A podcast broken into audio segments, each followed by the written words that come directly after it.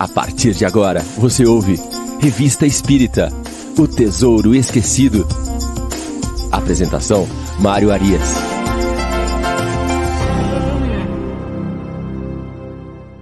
Olá, amigo ouvinte da Rádio Idefran. Estamos de volta com o programa Revista Espírita O Tesouro Esquecido. Hoje é sábado, dia 27 de novembro de 2021. É isso mesmo que você ouviu, 27 de novembro é o ano indo embora. Mais um ano que já se vai, temos aí mais umas cinco semanas nesse ano e vamos partir para 2022, né? fazendo votos que seja um ano diferente, um ano melhor, que a gente possa se afastar cada vez mais desse momento de pandemia, dessas incertezas e dessas angústias que nos acompanharam neste ano de 2021 e também no ano de 2020. Que elas possam servir para nos aproximar do, da nossa espiritualidade, que a gente possa aí aproveitar esses momentos de angústia e de sofrimento para o nosso crescimento. E vamos que vamos, vamos em frente, que o tempo não para. Hoje nós estamos aqui abrindo a nossa manhã de programas ao vivo da Rádio Defran, nosso sábado com Kardec. Tem muita coisa para rolar aí até o meio-dia. Agora, às nove, sempre ao vivo, Revista Espírita O Tesouro Esquecido. Às dez, nós temos o Livro dos Espíritos em Destaque. E às 11 horas nós temos o Evangelho no Ar. Então não saia daí, fique conosco até o meio-dia. Pegue já o seu cafezinho, pão de queijo e vamos que vamos, que nós estamos hoje no nosso programa de número 86 do Revista Espírita. Nós estamos trabalhando no mês de outubro de 1859. Hoje nós devemos finalizar o mês de outubro e temos alguns artigos interessantíssimos para tratar com vocês uh, artigos diversos. A revista ela traz essa, é, essa característica não é, de rechear as suas páginas com artigos diversos que vão complementando as obras doutrinárias que Kardec vinha construindo naquele momento. É uma rota paralela, onde nós vamos ali inserindo, recheando de coisas é, aleatórias, artigos de jornais, cartas de leitores, artigos doutrinários, e isso tudo vai aumentando a nossa compreensão acerca da doutrina espírita. Muito bom ter vocês aqui conosco, já tem uma turma grande chegando aqui. Vamos ali ver quem é que já está conosco na sala. Cris Mavila chegou com a gente aqui às 8h43, a dona Irene Pimenta, sempre conosco, Chile Rejane, lá de Poços de Caldas, José Ricardo De Vita, o Reinaldo lá de Sarandides, que está no trabalho hoje lá com foninho de ouvido. É isso aí, Reinaldo, não perde um programa e vamos que vamos. Está trabalhando, mas está aí ouvindo a gente. Gabriela Lopes também está aqui, o Valdir, Miriam Farias, de Balneário Rincão, Armando Caetano, a Tati Oliveira, do Luz e Amor, Luciano Boésio, lá de Santa Maria, no Rio Grande do Sul, Arlete Aparecido Bialy, sempre conosco aqui também, Ney Cirino, e o Fernando Palermo, que está chegando aqui também, dando seu bom dia. Fernando, que vai apresentar hoje o Livro dos Espíritos em Destaque. Daqui a pouquinho nós vamos estar junto na sala do Livro dos Espíritos é com sob o comando hoje de Fernando Palermo. Pois bem, vamos lá, vamos que vamos, continuando com o mês de outubro de 1859. Ah, o primeiro artigo que nós vamos estudar hoje está é, tá dentro da sessão Palestras Familiares de Além Túmulo, né, relembrando aos colegas que esta sessão é onde Kardec fazia as entrevistas com os espíritos, as evocações, e aí a gente consegue trabalhar com as impressões de espíritos de todas as naturezas. Então, a gente tem espíritos mais elevados, espíritos menos elevados, espíritos suicidas, espíritos sofredores, é, espíritos de pessoas famosas que habitaram aquele momento do planeta Terra, pessoas também famosas lá do passado. Então, é uma miscelânea de espíritos que vem se manifestar na Sociedade Espírita de Paris, naquele momento, e que Kardec traz as suas impressões através desta sessão, palestras familiares de além túmulo, e a gente sempre, ao estudar essas comunicações, a gente aprende bastante, é, tanto sobre as consequências no plano espiritual daquilo que nós fizemos na vida material, como também das impressões do próprio plano material trazida por esses plano espiritual, perdão, trazidas por esses espíritos. Então é muito interessante esta sessão e hoje o entrevistado chama-se Pai Crepin. É, é, um cidadão que morreu em Lyon, né, cidade natal do mestre Allan Kardec. Ele tinha por alcunha Pai, Pai Crepin, ele era conhecido por Pai Crepin, era um multimilionário para a época, né, mas era um multimilionário, e de uma avareza pouco comum. Então, era um sujeito ávaro. Então, aqui a introdução vai mostrar né, que ele, ele tinha nove casas, nove propriedades, e ele morava embaixo da escada de uma delas. E ele pagava uma senhora uma merrequinha lá para que essa senhora pudesse cuidar dele, dar alimento, fumo, água. Tá? Então, era uma pessoa extremamente avarenta. Então, eles citam aqui um exemplo é, de conduta desse cidadão, de uma vez que a prefeitura é, de Lyon ela determinou que as casas deveriam ser caiadas, ou seja, que deveriam se passar uma mão de cal nas casas para que ficassem todas branquinhas. Cal é uma coisa barata, até hoje isso é barato. Fazer você caiar uma casa é, é muito barato. E, e, ele se desesperou, ele falou que eles iam levá-lo à ruína, tá? fez um carnaval na cidade lá. Então, esse foi o exemplo que eles deram para demonstrar a avareza desse indivíduo, esse pai Crepin, que apesar desse patrimônio que ele tinha, de, de vários recursos, ele morava, ele tinha uma vida miserável e ele era extremamente apegado a essas coisas materiais. Fazem então a evocação do cidadão e ele vai ali, o que quereis de mim, né? Onde está meu ouro? Onde está meu ouro? Essa foi a chegada dele. Ele então estava ali ainda extremamente impressionado pela questão de ter deixado esses bens materiais e se encontrado no plano espiritual é sem a condição de acesso a isso que era o seu tesouro. É, então eles vão perguntar para ele se ele tem saudade da vida da vida terrena e ele vai dizer que sim, que ele tem uma saudade imensa. Perguntam por quê e ele fala porque ele não pode mais tocar no seu ouro, ele não pode mais contá-lo, ele não pode mais guardá-lo. Então ele está ainda extremamente apegado a esses bens materiais e em extremo sofrimento lá no plano material. Perguntam o que ele está fazendo no plano espiritual. O que, que, o que, você faz com o seu tempo aí no plano espiritual agora? E aí ele fala: Eu estou muito preso à terra, é difícil arrepender-me. Então, aqui são essas frases que a gente vai é, esmiuçando para poder compreender a situação desse espírito no plano espiritual. Então, vejam só, ele chega né, com aquela ansiedade, com aquele afã de, da busca do ouro dele. Então, ele está ali, ele está querendo: cadê o meu ouro? Cadê o meu tesouro? Cadê as minhas coisas? Né? E aí, quando perguntam para ele o que ele está fazendo, ele fala: é muito difícil me arrepender. Então, o que você percebe é o seguinte: que ele sabe que ele tem que se arrepender.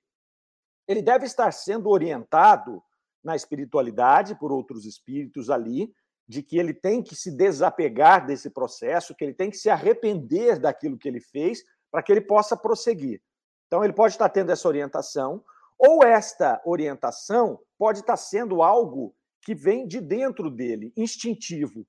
Ele pode estar tendo um instinto né, agora como espírito, com uma consciência um pouco mais alargada do que a que ele tinha encarnado, ele pode já estar instintivamente percebendo que ele tem que se arrepender da sua conduta e que ele tem que mudar o foco do seu pensamento.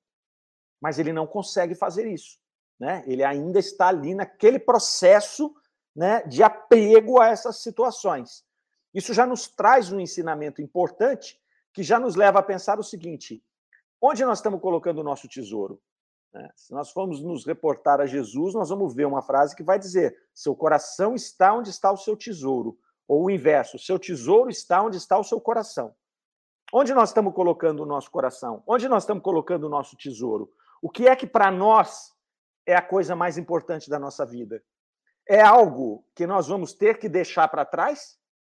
Ou é algo que nós podemos levar conosco para o plano espiritual?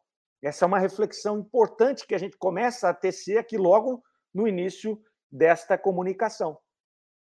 Porque se eu estou aqui apegado a bens materiais, se eu estou apegado à minha condição social, se eu estou apegado a, ao meu corpo físico, se eu estou apegado às pessoas da minha família como pessoas, né, o material que elas são, os meus filhos, a minha esposa, a minha família, a minha mãe, né, o meu é, eu vou provavelmente eu vou ter esse mesmo tipo de sofrimento.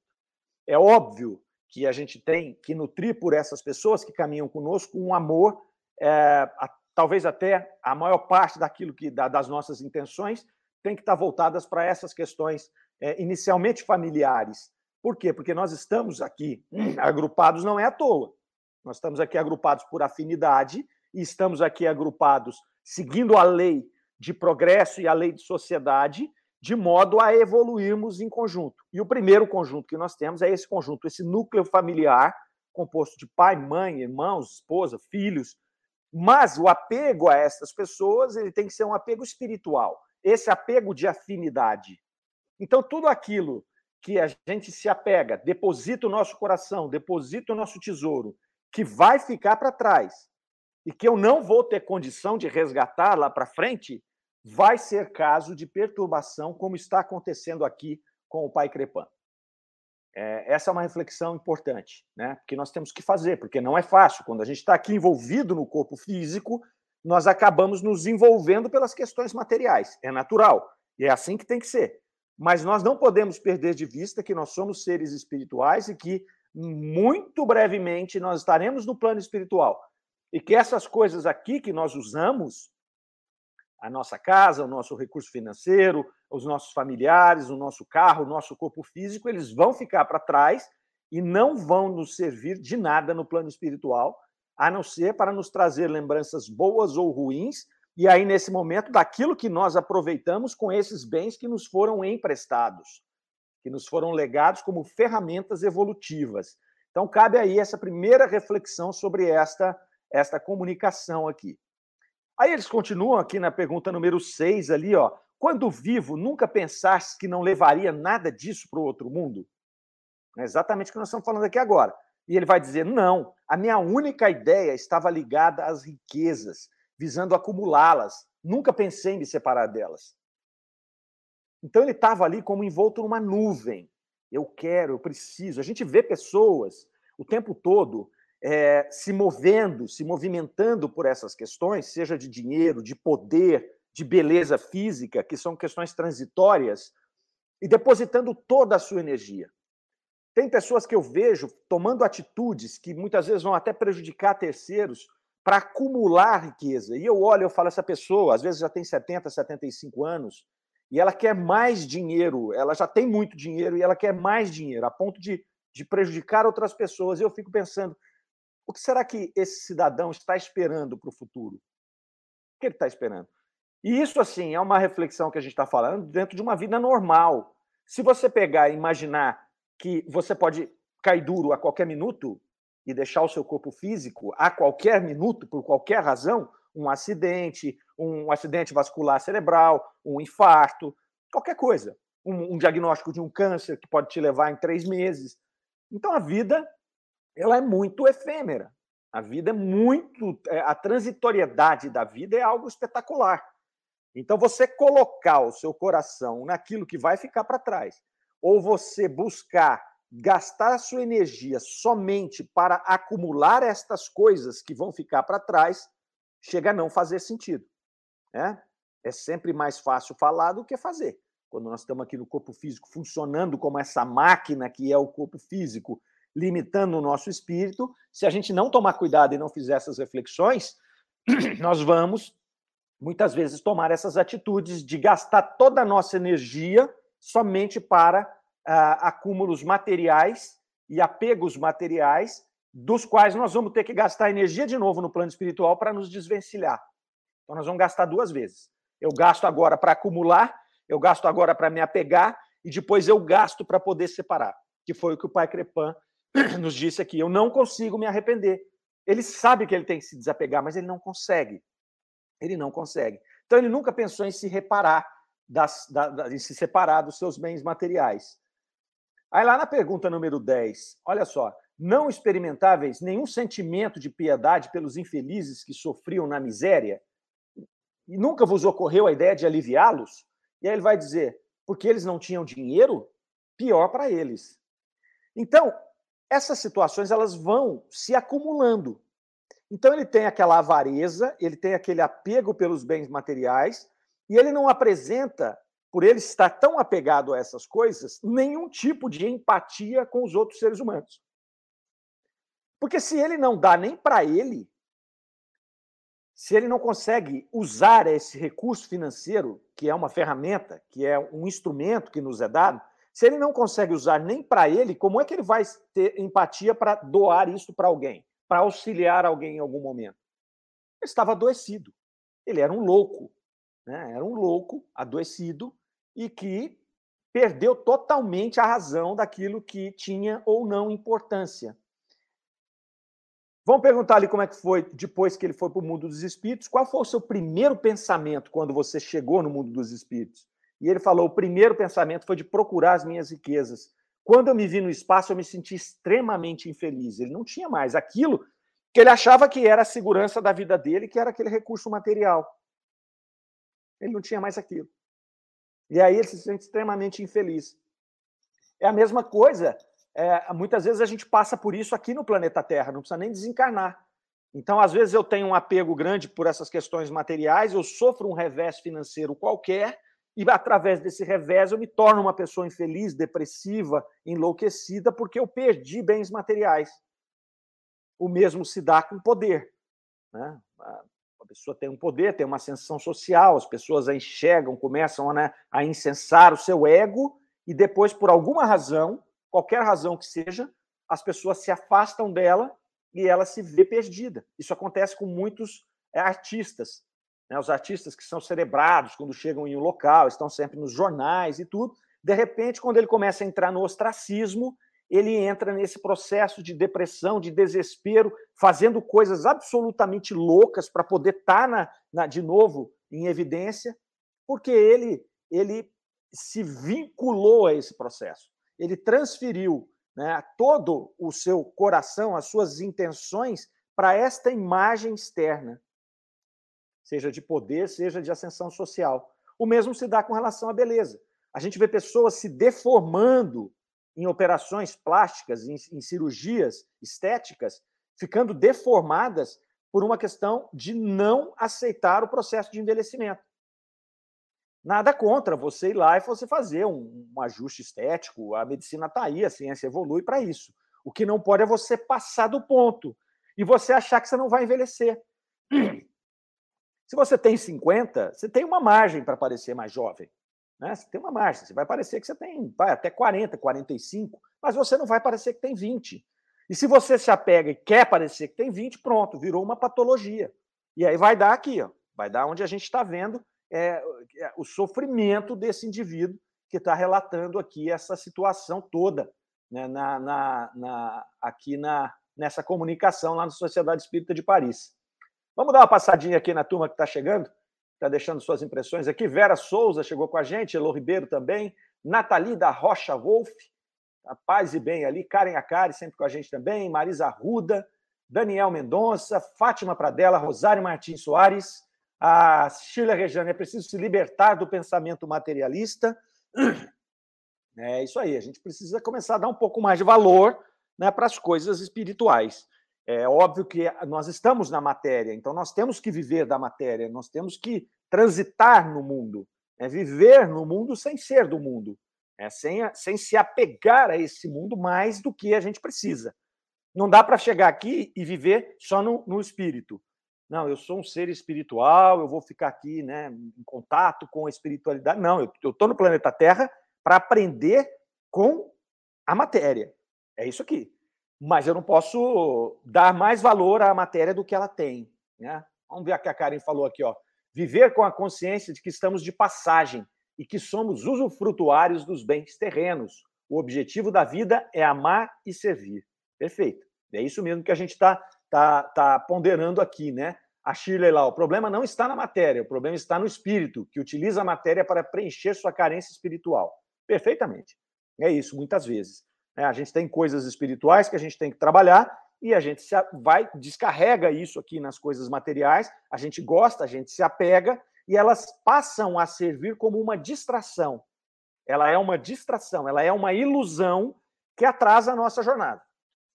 Né? É, os orientais, dentro da linha do yoga, por exemplo, falam, chamam isso dos hindus lá, chamam isso de Maya, né? a ilusão da matéria. Então a gente se envolve aqui, a gente vem para cá com planejamento, mas a gente se envolve tanto com esse maia, com essa, com essa ilusão da matéria, que a gente esquece o que veio fazer. Eu vim com um processo, com coisas para resolver na minha questão espiritual, que é só isso que vale, o resto eu vou deixar aqui, é como se eu usasse uma roupa, a roupa que eu estou usando hoje, eu terminei de usar, eu ponho para lavar. Nosso corpo físico é a mesma coisa. Eu terminei para usar, eu devolvo para o universo e vou seguir minha vida. Mas a gente esquece. Nós nos esquecemos do que nós viemos fazer aqui e aí a gente se apega à nossa roupa que é o corpo físico, que é o entorno que está aqui, que é a ilusão, que é Maia. e aí depois a gente sofre no plano espiritual. Nós vamos chorar, mingar lá, e aí a gente vai ouvir, velho, você sabia, você sabia, você não prestou atenção na sua voz interior, você não prestou atenção no seu espírito, você nunca chegou e falou: quem eu sou? Eu sou um ser que daqui, né, eu tenho 52 anos, é, daqui 30 eu já estou, quase que, se eu não tiver, virado pó, vou estar em processo de virar pó. 30 anos passa muito rápido. Então, o que, que eu estou pensando? Né? É, eu estou fazendo alguma reflexão mais espiritual da minha vida ou eu estou seguindo o bonde e aproveitando as questões materiais que me foram é, possibilitadas? Depois eu resolvo isso na frente. Né? É, esse, é, esse é o drama ali. A Elo Ribeiro dizendo para nós lá: ó, a consciência geral ainda é muito materialista. Existem muitos cursos de prosperidade que focam somente em dinheiro, bens materiais, e pouco, poucos entendem que prosperidade não é só material. Exatamente. Né? Nada contra Nada contra a pessoa prosperar, a pessoa conseguir angariar recursos, porque o, o mundo vive destas situações. Né? Então, eu, se eu tenho recursos, se eu tenho, eu consigo gerar emprego, eu consigo gerar economia, eu consigo. Né? É uma roda, é assim que a gente vive. São experiências, né? cada um em um ponto dessa jornada, e, e se você puder auxiliar esse processo a girar, ok. Uh, o, o, grande erro disso aí é você fazer um acúmulo, é você ter muito mais do que é o necessário, e aí você só usa para você ou você entesoura e não usa nem para você. Esse é o problema. Aí entram as patologias. Né? A primeira do egoísmo e a segunda é uma coisa que é uma loucura, né? de você ter bens e não usar para nada. Você está entesourando algo que tinha que servir para auxiliar as outras pessoas.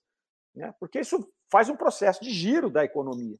Então, é, e, e a grande sacada é você não se apegar. Isso não é meu, isso aqui é amanhã e vai ficar tudo aqui. Eu posso simplesmente passar um revés e perder tudo, ou quando eu morrer eu vou deixar tudo, né? Faraó é que levava para a tumba lá, né? Então vamos lá. A Chile lá, o tempo não se esconde. A, a, aí a Ana Cristina Santos, que chegou com a gente agora, qual seria a ajuda para nos desapegar ao amor dos nossos filhos? Não, a gente não tem que nos desapegar do amor dos nossos filhos. Só que nós temos que estar apegados aos espíritos que são nossos filhos. E não aos seres físicos, materiais que são os nossos filhos. E você não ter um apego de posse. Os filhos não são nossos. Muitas vezes, por essa história de achar que o filho é nosso, que é uma coisa assim, ah, é o meu tesouro. Mas, ok, ele é o meu tesouro, realmente. Né? Acho até que o amor maternal e paternal são as maiores expressões de amor é, espiritual que nós temos aqui no planeta Terra. É o mais próximo desse amor é, divino que a gente experimenta, de doação, não é, de entrega. Agora, quando você se apega àquele ser, primeiro achando que ele é seu, e aí você quer que ele faça as coisas para te satisfazer, esse é um problema. Ou você deposita toda a sua energia naquele ser. Você é um ser distinto.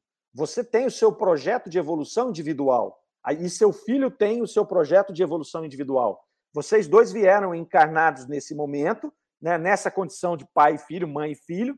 Depois isso pode se inverter na próxima encarnação, né, por afinidade, por necessidade. Estamos juntos nesse momento. Se estou como pai ou mãe e ele como filho, aí nós temos responsabilidades de cada um desses papéis. O que não pode é você ter um apego excessivo, porque você vai atrapalhar o desenvolvimento dessa pessoa e vai atrapalhar o seu. Eu não posso viver pelos meus filhos. Cada um tem a sua vida, cada um tem que viver a sua vida. Eu tenho que fazer o meu papel de pai, falando por mim, mas eu não posso viver por eles. Cada um tem a sua vida, cada um vai fazer as suas coisas. Agora, eu não posso me furtar da minha responsabilidade de pai, de educar, de encaminhar, de mostrar os caminhos. Então é sempre assim, é uma linha tênue entre eu fazer o meu papel, eu amar essa pessoa incondicionalmente e eu me apegar a ela. Quando eu me apego a ela, vira obsessão obsessão de encarnado para encarnado. A gente vê pessoas que tentam dominar os filhos ou os filhos que dominam os pais. Sempre que você está numa relação que tem alguém dominando o outro, essa relação está doente. E relações doentes vão ser transportadas para o plano espiritual, talvez se transformando em obsessões que vão durar séculos por conta de nós termos entendido errado essa situação de meu, esta palavra meu, meu filho, meu marido, minha mãe, meu pai, meu é o egoísmo, isso é meu. As pessoas não são nossas. Né? E os projetos são individuais. Uh, vamos lá. Rutiné, Rutiné chegou com a gente aqui. Olá, essa questão do apego dá muita conversa. É, sempre dá, né, Rutiné? Sempre dá, porque é, é, talvez seja a, a, pior coisa do ser humano. Né? É, é, o apego que faz com que. O apego é uma, é, um, é, uma, é uma derivação do egoísmo. Eu quero para mim, é meu. Então é o egoísmo. E lá no livro dos Espíritos, perguntado qual é a, o pior a, a, a pior paixão que o ser humano pode exprimir, os espíritos vão responder que é o egoísmo, porque dele deriva todos os outros males.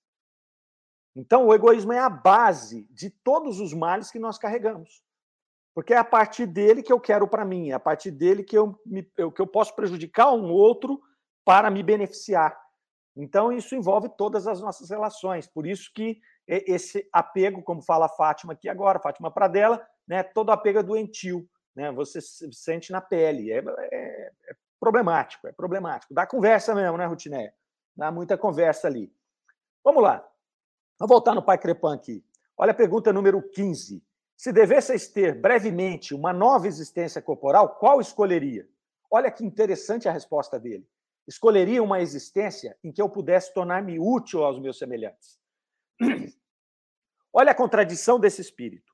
Ele está apegado aos seus bens materiais, ele está sofrendo profundamente, ele sabe que ele precisa se arrepender das suas condutas enquanto encarnado para ele poder seguir o seu caminho, mas ele não consegue. E perguntado sobre qual é a vida que ele queria, ele não queria essa vida de novo. Porque o sofrimento que ele está tendo, e ele já está começando a ter o entendimento de que ele precisa se modificar. Mas entre você ter o entendimento e você conseguir se modificar, há uma distância enorme. Mesmo no plano espiritual. É igual para a gente. Quantas coisas você olha para você mesmo e diz assim: eu preciso mudar isso, e a gente não consegue mudar? Eu vou lá e faço de novo. E eu falo: preciso mudar. Eu faço de novo. Eu falo: preciso mudar. Né? É difícil, é complicado. Às vezes vem de uma situação que nós carregamos por séculos, por várias encarnações. Não é simples mudar. E ai daquele que acha que vai mudar amanhã cedo. Não, eu refleti sobre o pai Crepan aqui, eu vou mudar esse, esse esse ponto da minha vida. Mas eu vou mudar amanhã cedo. Amanhã eu vou, vou acordar outro homem. Eu vou me frustrar, eu não vou fazer isso e eu vou desanimar. É planejamento. Eu preciso mudar isso, isso e isso na minha vida. Como que eu vou fazer? Faz um planejamento. Eu preciso mexer um pouquinho aqui hoje, um pouquinho amanhã, tirar uma atitude, modificar um padrão mental. E aí lá na frente, se não for nessa encarnação, na outra, talvez eu consiga me desvencilhar desse condicionamento que meu espírito às vezes levou séculos para criar. O problema da gente é que a gente quer para amanhã cedo. Ou a gente desanima. Vou fazer regime, correr uma maratona. Vou correr uma maratona amanhã. Não vou correr uma maratona amanhã se eu não estou treinando. Eu vou correr uma maratona. Tá, eu vou levar um ano ou dois para correr uma maratona. Porque eu tenho que mudar minha alimentação, eu tenho que começar a caminhar primeiro, depois eu vou correr um quilômetro, eu vou buscar um preparador físico para ver qual a estrutura que eu tenho que me preparar.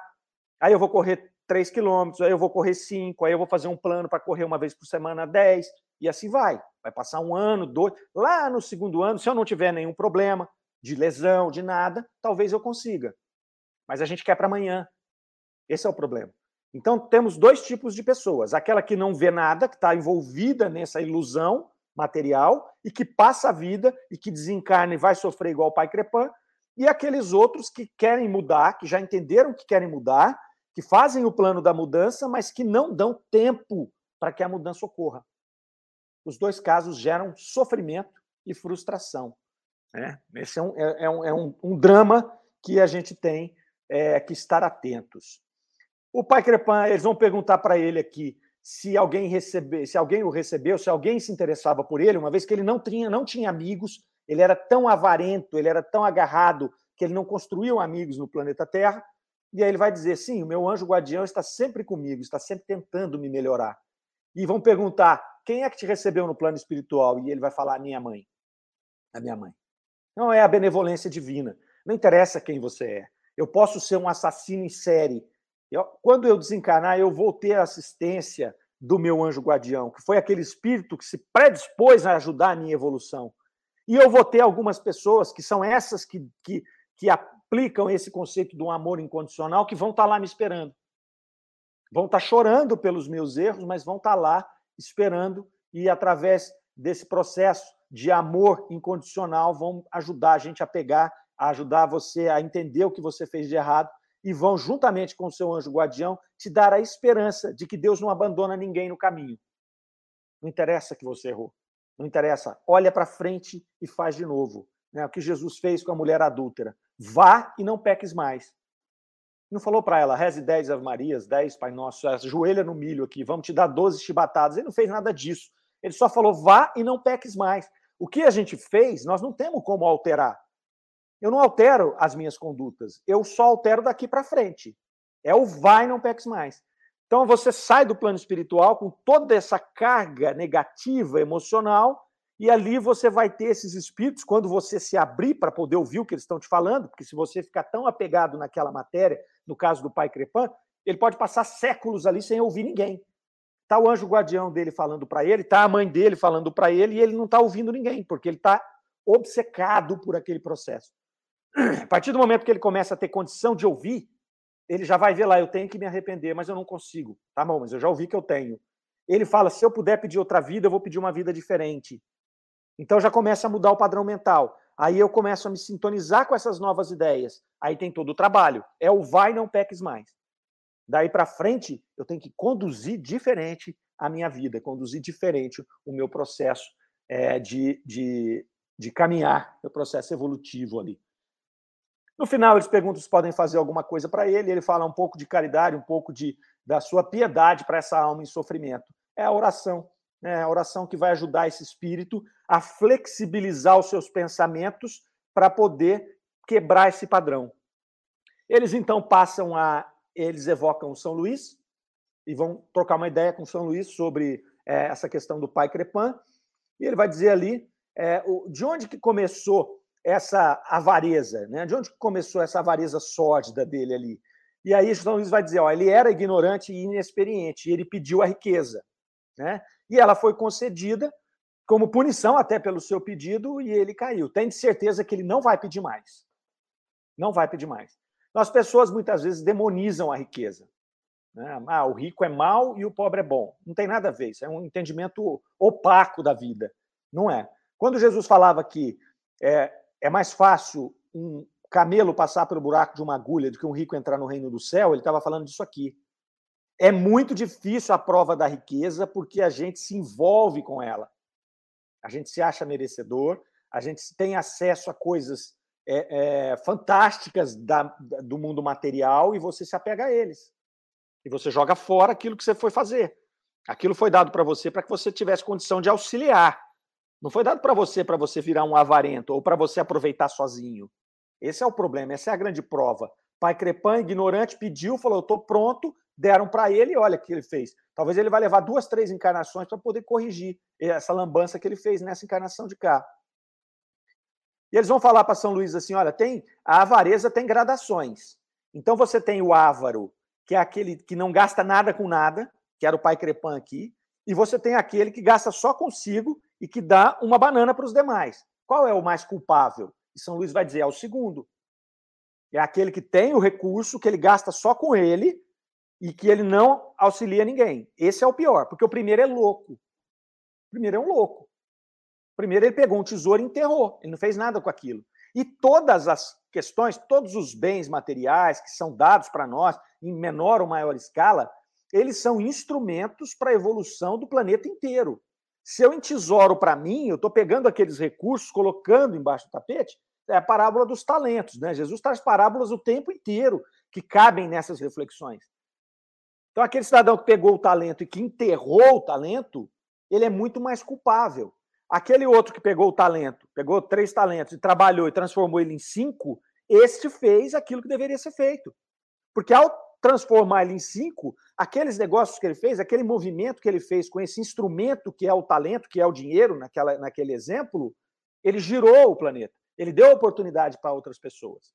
Então é aqui que São Luís vai dizer esse entesouramento, quando eu pego e eu acumulo e eu não gasto, não faço nada com aquilo, nem por mim, nem por outro, isso é loucura. Ele vai sofrer. É o caso aqui do pai Crepan. E fecha essa conversa com São Luís aqui, é, com, com uma ponderação muito interessante. Kardec vai perguntar o seguinte: tá bom, você falou que ele vinha numa condição, por ignorância ele pediu essa prova, ele teve essa prova e ele caiu e agora ele está espiando, e eles vão dizer assim: todos os espíritos no seu processo evolutivo têm que passar por todas essas provas. Né? Então, nós vamos ter que passar pela prova do dinheiro, pela prova da doença, pela prova, pela prova. E aí, São Luís vai dizer: não é uma regra geral. Isso não é uma regra geral. Existem espíritos que já seguem um caminho mais reto, existem espíritos que já fazem boas escolhas. Então, quando você faz boas escolhas, você elimina provas que você precisaria passar se você fizesse más escolhas. Então, a gente tem que tomar cuidado, porque senão a gente fala assim: ah, eu vou ter que passar por todo tipo de provação. Isso não é verdade. Quanto mais cedo nós descobrimos quem nós somos enquanto espíritos, quais os nossos objetivos, mais cedo nós vamos ter condição de fazer esse planejamento e ter boas escolhas. Uma vez fazendo boas escolhas, eu elimino provas que eu precisaria que me levariam a fazer boas escolhas. Percebe? Então, quanto mais rápido a gente usar essas reflexões, usar esse material que nós já temos, esse arsenal teórico que nós já temos, no nosso caso, a doutrina espírita, mas existem outros casos com, com, com material teórico tão bom, tão bom quanto, depende da pessoa, do estágio que ela está. Se nós usarmos isso, usarmos a experiência alheia para fazer boas escolhas, nós vamos queimar etapas. É isso que a gente vai fazer. É isso que São Luís diz aqui. Não é regra geral. Cuidado, espíritas, amigos, com regras gerais. Né? A doutrina espírita começou a se moldar em regras gerais e, e aí ela perdeu um pouco da sua lógica, porque ela ficou uma coisa engessada. E é isso, são heranças, muitas vezes, até, por exemplo, da Igreja Católica, dos seus dogmas, das, das suas regras gerais. E a gente vem para a doutrina espírita, espíritos católicos, e trazemos estas regras gerais para cá, por necessidade, por apego ainda àquela fé cega, que eu tenho que acreditar que é assim. Então a gente traz para a doutrina espírita. E a gente sempre fala que a única regra é que não há regra. Os caminhos são distintos. Eu posso fazer um caminho diferente, vou fazer um caminho diferente de todos vocês, é o meu caminho, cada um de nós tem o seu, e eu posso acelerar ou encurtar a velocidade desse caminho, ou, ou, ou, ou retardar a velocidade desse caminho, dependendo das minhas atitudes. Né? Senão ficaria uma coisa determinista. Que diferença faz? Se eu tenho que passar por todas as provas, eu vou aproveitar materialmente essa que eu estou passando, porque de todo jeito eu vou ter que passar uma outra prova ruim lá na frente.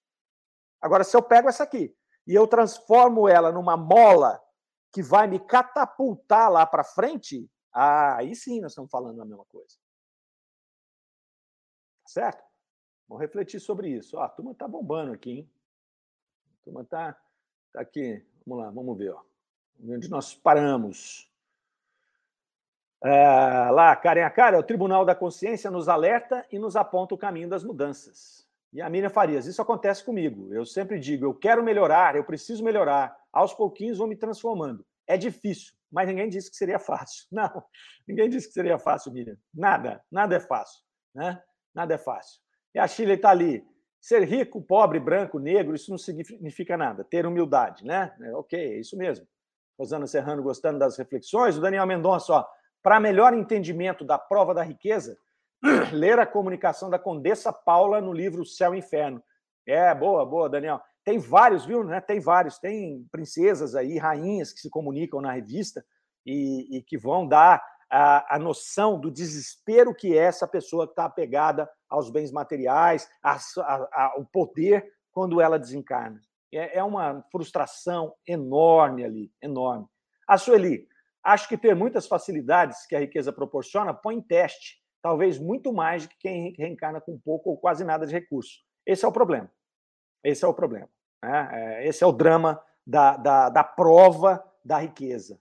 É uma coisa bastante complicada. A Gabriela colocando ali, ó, a natureza é cíclica e nós também o somos. Em algumas fases, agir de acordo com o que acreditamos é simples e fluido. Em outras, é extremamente desafiador. Perfeito, Gabriela. É isso aí mesmo. Por que, que em algumas fases é simples e fluido? Porque nós já estamos com aquela parte que nós estamos fazendo mais desenvolvidas em nós. Então, por isso que é simples e, e vai bem. E outras já agarram bastante, porque são exatamente as coisas que nós temos que trabalhar. É mais desafiador. Porque são aquelas coisas que eu tenho, esses condicionamentos espirituais. E aí eu tenho que trabalhar mais. São nesses casos que a gente tem que fazer esse planejamento e vir falar: eu vou atacar esse ponto aqui agora, depois eu vou atacar esse. Se eu quiser virar um espírito puro nessa encarnação, esquece, não dá tempo. É impossível para mim. Estou falando de mim. É impossível. Não vou virar. Né? Eu tenho que melhorar alguns pontos para me preparar para uma próxima encarnação onde eu não tenha mais que trabalhar esses pontos e que eu possa atacar outros, e outros e outros, e assim a gente vai subindo os degraus né, da, da, da escala espírita até a gente chegar lá em espírito puro. Mas nós temos que traçar um plano, não é simples, não. Fátima Pradella lá, ó, sabe que tem muito emprega, eh, empregador que são fomentadores da vida dos outros, e é natural que essas pessoas tenham realmente melhores condições, é natural. O que é complicado são pessoas que são só oportunistas, é isso. A gente falou, né? Você é, fazer essa roda girar. Cada um tem um papel, cada um está num local e você, quando você pode, você está numa posição social acima de alguns indivíduos, porque você é um empregador, porque você é um mandatário do poder público, é, você tem uma responsabilidade para com essas pessoas que ali estão. Né? Tem que, você tem que entender que ali são seres humanos e que você é um instrumento que pode ajudar ou pode atrapalhar a vida dessas pessoas. E que você vai ser cobrado por isso, ponto ser cobrado por isso, ferrenhamente. E não vai ser ninguém que vai cobrar você, não, vai ser a sua própria consciência. A hora que você desencarnar, você fala, eu tinha aquela ferramenta na mão e não usei. Eu desperdicei aquela ferramenta, que era um recurso é, planetário importante.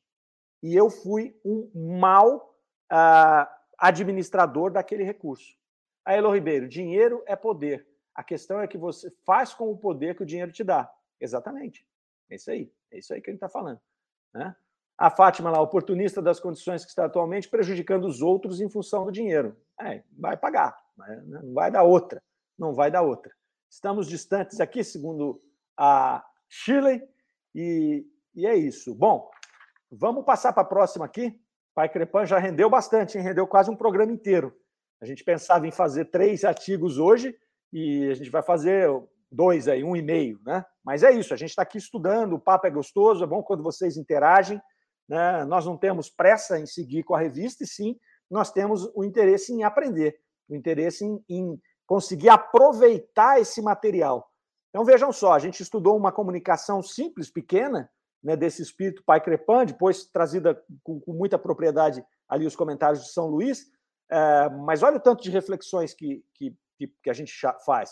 Né? Se os amigos forem ler lá na revista mesmo, provavelmente vão encontrar outros pontos que nós não destacamos aqui, mas que são cheios de ensinamentos. Então, essa é a beleza desse trabalho é, da revista espírita. Né? Algo que foi trazido por um espírito sofredor e que é carregado de exemplos para a nossa vida. Coisas que a gente possa, que a gente possa é, é, buscar esses caminhos para nos melhorar. Olha o Armando lá, ó, às 9h42. O mais forte tem que ajudar o mais fraco e não subjugá-lo. Talvez na, na, regeneração isso se faça presente. Cada vez mais, né, Armando? Cada vez mais, é isso aí. A partir do momento que você vai tendo consciência do que é o, o, o do que é a evolução espiritual, do que para que serve um ser humano, para que serve a vida na Terra.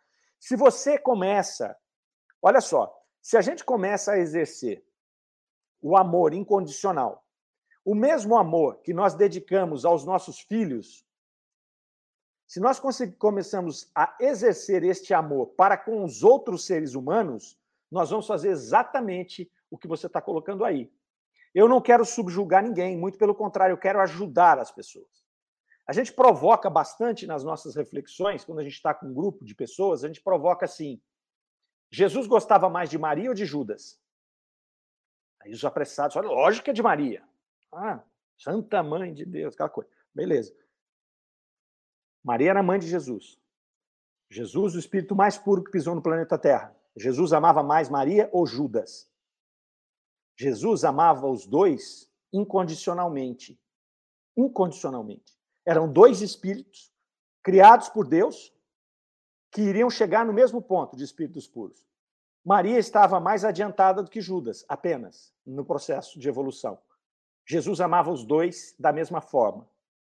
Ou então Jesus não é quem nós imaginamos que Jesus fosse. E isso está fora de questão. Então Jesus amava os dois. A partir do momento em que nós vamos evoluindo, e aí nós voltamos lá na colocação do Amando, falando da regeneração, a partir do momento em que nós vamos evoluindo, esta questão da disparidade do amor ela vai diminuindo. Porque nós passamos a entender todos os espíritos como irmãos. Aí a gente vai ver que hoje eu tive uma experiência com os meus três filhos, mas eu já tive experiência com outros espíritos, sendo filhos, sendo pais desses espíritos. E que no final do dia, o que conta é que nós todos estamos caminhando para nos aproximar cada vez mais de Deus como espíritos puros e que nós temos que amar uns aos outros. Jesus não falou para a gente assim, ame uns aos outros, mas primeiro seu pai, sua mãe, seu filho, depois pega lá o, o porteiro do prédio e se der, você dá um presentinho de Natal para ele, um bombom lá no final do ano. Amar a todos. E ainda colocou, e amar também os seus inimigos. Porque os seus inimigos, eles nada mais são do que espíritos como você, com necessidades, com vontades, com desejos e em evolução do mesmo jeito. E muitas vezes a gente acha que o espírito está atrás de nós no processo evolutivo e ele está muito na nossa frente.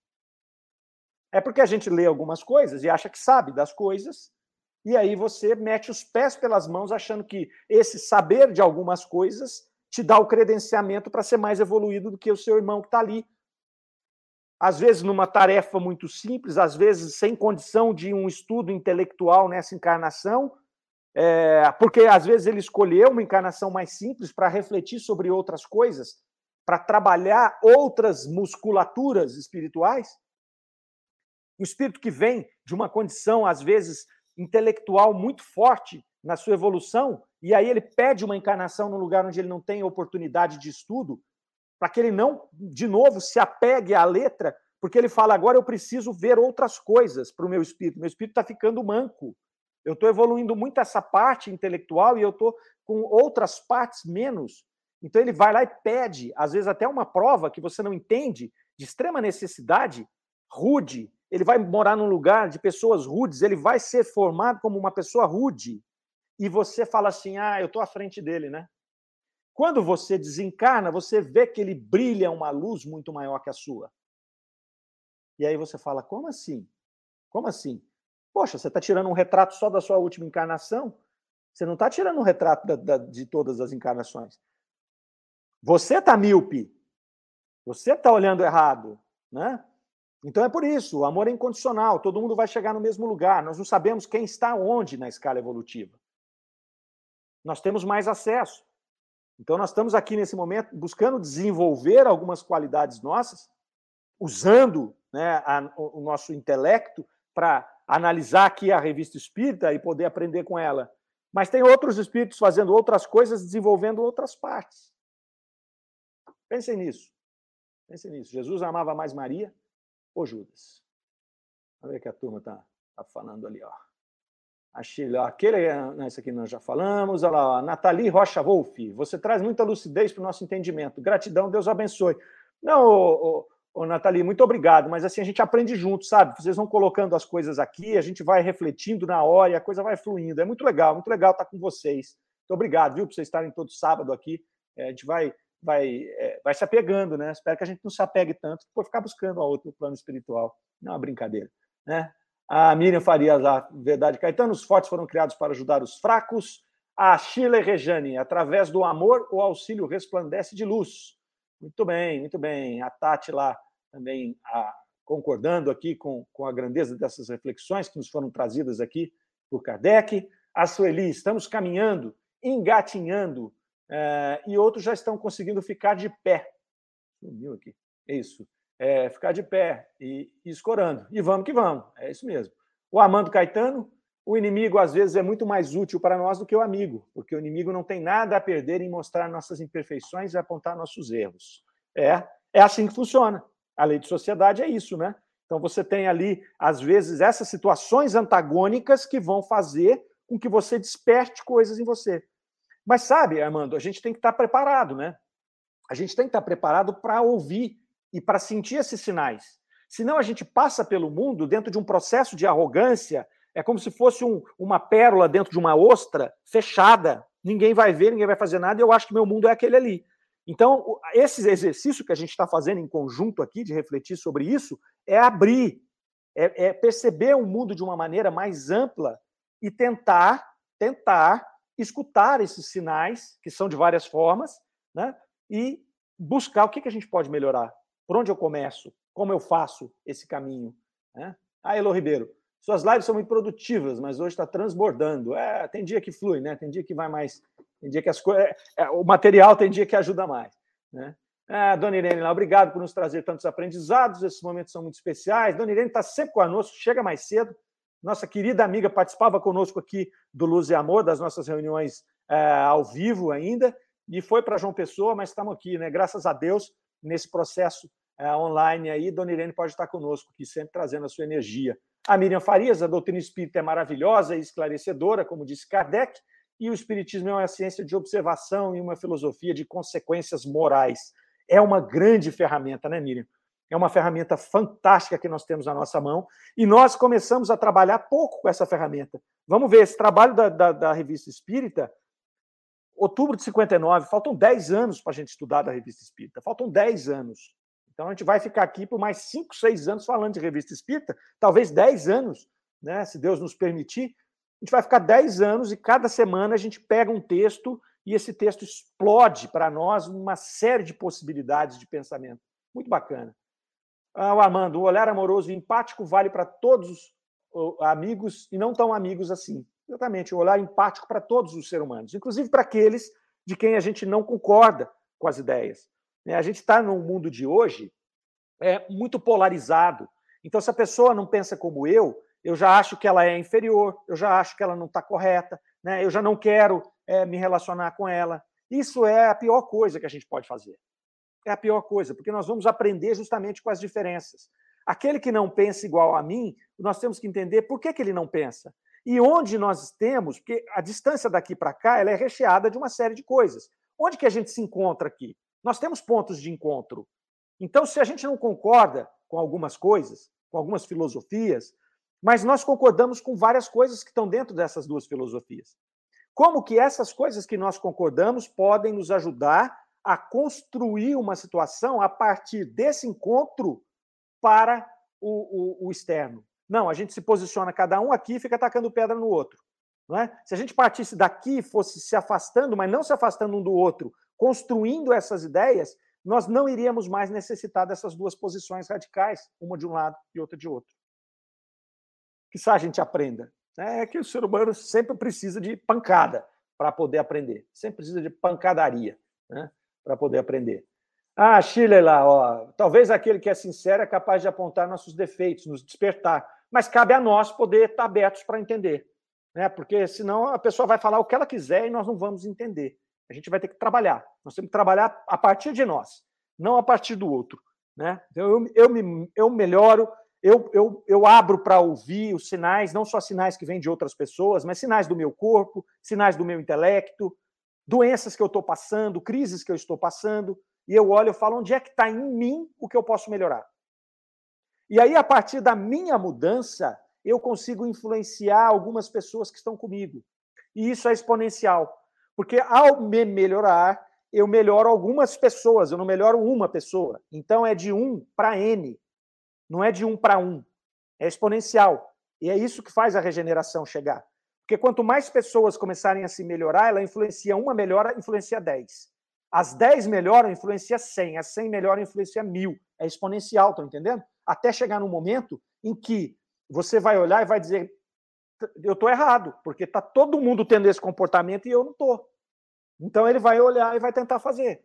E se no final dessa história, aquele que não fizer mesmo, ele vai acabar não tendo condição de reencarnar nesse planeta, porque ele é tão diferente que ele vai acabar buscando ou sendo levado para um planeta cujas as, as vibrações são, é, é, são comuns ao seu estado atual. Então, é assim. A doutrina espírita vai nos levando né, de um assunto para o outro, de um para o outro, de um para o outro. Eu ia começar o artigo, nem comecei, semana que vem a gente vai para ele. Mas foi muito legal né, estar com vocês aqui. Né? Muito legal poder conversar sobre isso hoje. A gente vai ter que, que, que é, refletir bastante sobre essas coisas que nós conversamos. E a semana que vem nós vamos falar dos, da, da médium senhora E. de Girardin, é a Delphine Gray. Foi bom a gente não começar esse artigo, porque é um artigo muito interessante também, que vai render muita reflexão bacana. Essa Delphine Gray aqui, essa senhora Girardin, era uma médium, a escritora muito, muito, muito inteligente, foi jornalista na época, amiga de Vitor Hugo, uh, se aproximou da doutrina espírita, encontrou com Kardec algumas vezes e a gente vai saber a história dela, mas na semana que vem, porque agora nós vamos abrir caminho para o Fernando e para o livro dos Espíritos em Destaque. Daqui a pouquinho a gente está com vocês de novo aí, né? lá no livro dos Espíritos em Destaque. Tá certo, meninos? Eu desejo a todos vocês um excelente final de semana. Fiquem com Deus. Até a próxima, sábado que vem, 9 horas, nós vamos estar aqui. Tá certo? Rádio Defran é amor no ar. Até mais. Você ouviu Revista Espírita O Tesouro Esquecido.